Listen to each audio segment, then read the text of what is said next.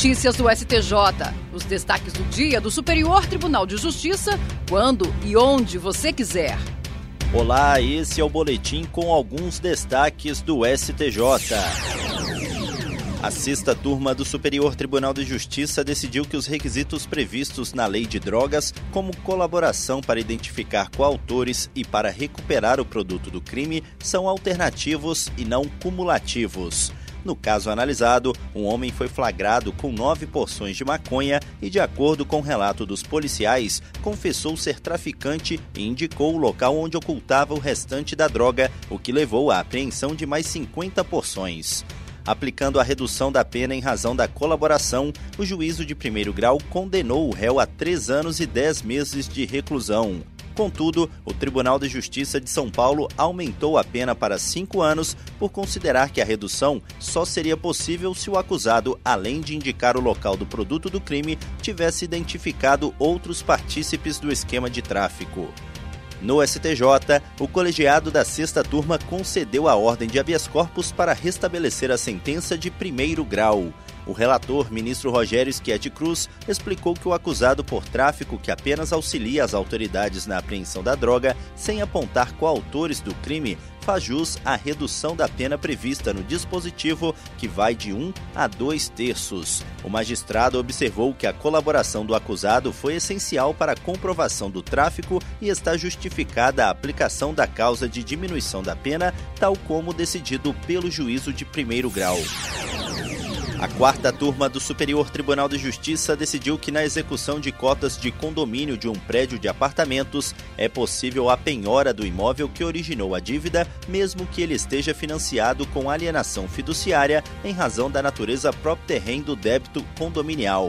O caso analisado trata de um condomínio de apartamentos com unidades privativas e áreas comuns condomínio ajuizou a cobrança das cotas em atraso de uma das unidades, mas não teve sucesso em primeira e segunda instâncias. Ao negar o pedido da penhora do apartamento, a Justiça Estadual citou decisões do STJ no sentido de que, como o bem em questão não integra o patrimônio do devedor fiduciante, que apenas detém a sua posse direta, não pode ser objeto de constrição em execuções movidas por terceiros contra ele, ainda que a dívida tenha natureza própria terreno.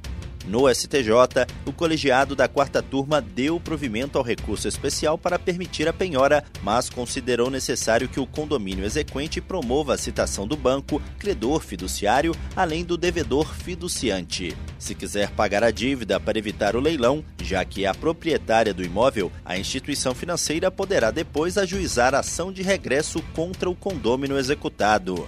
De acordo com o ministro Raul Araújo, cujo voto prevaleceu no colegiado, o entendimento de que a penhora só poderia atingir os direitos relativos à posição do devedor fiduciante no contrato de alienação fiduciária sem alcançar o próprio imóvel é válido para qualquer outro credor do condômino, mas não para o condomínio na execução de cotas condominiais. Nesse caso, em razão da natureza própria terreno da dívida, é necessária a citação do banco.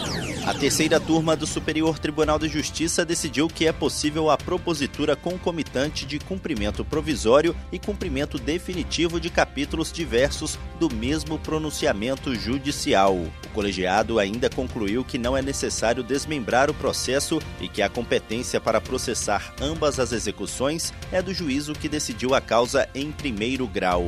No caso analisado, após vencer uma demanda contra três empresas, a parte requereu o cumprimento definitivo da parcela em controvérsia, contra a qual não houve recurso, e o cumprimento provisório da parcela controversa da sentença.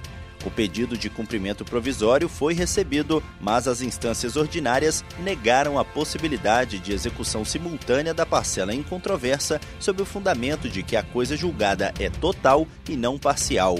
A relatora, ministra Nancy Andrighi, observou que o Código de Processo Civil de 2015 passou a admitir a formação da coisa julgada em capítulos. De acordo com a ministra, isso significa que o mérito da causa poderá ser cindido e examinado em duas ou mais decisões no curso do processo.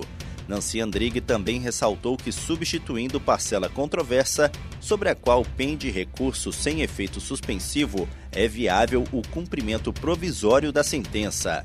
A ministra ainda apontou que não há necessidade de se realizar o desmembramento do processo, sendo competente para processar ambos os cumprimentos de sentença o órgão judicial que julgou a demanda em primeiro grau de jurisdição.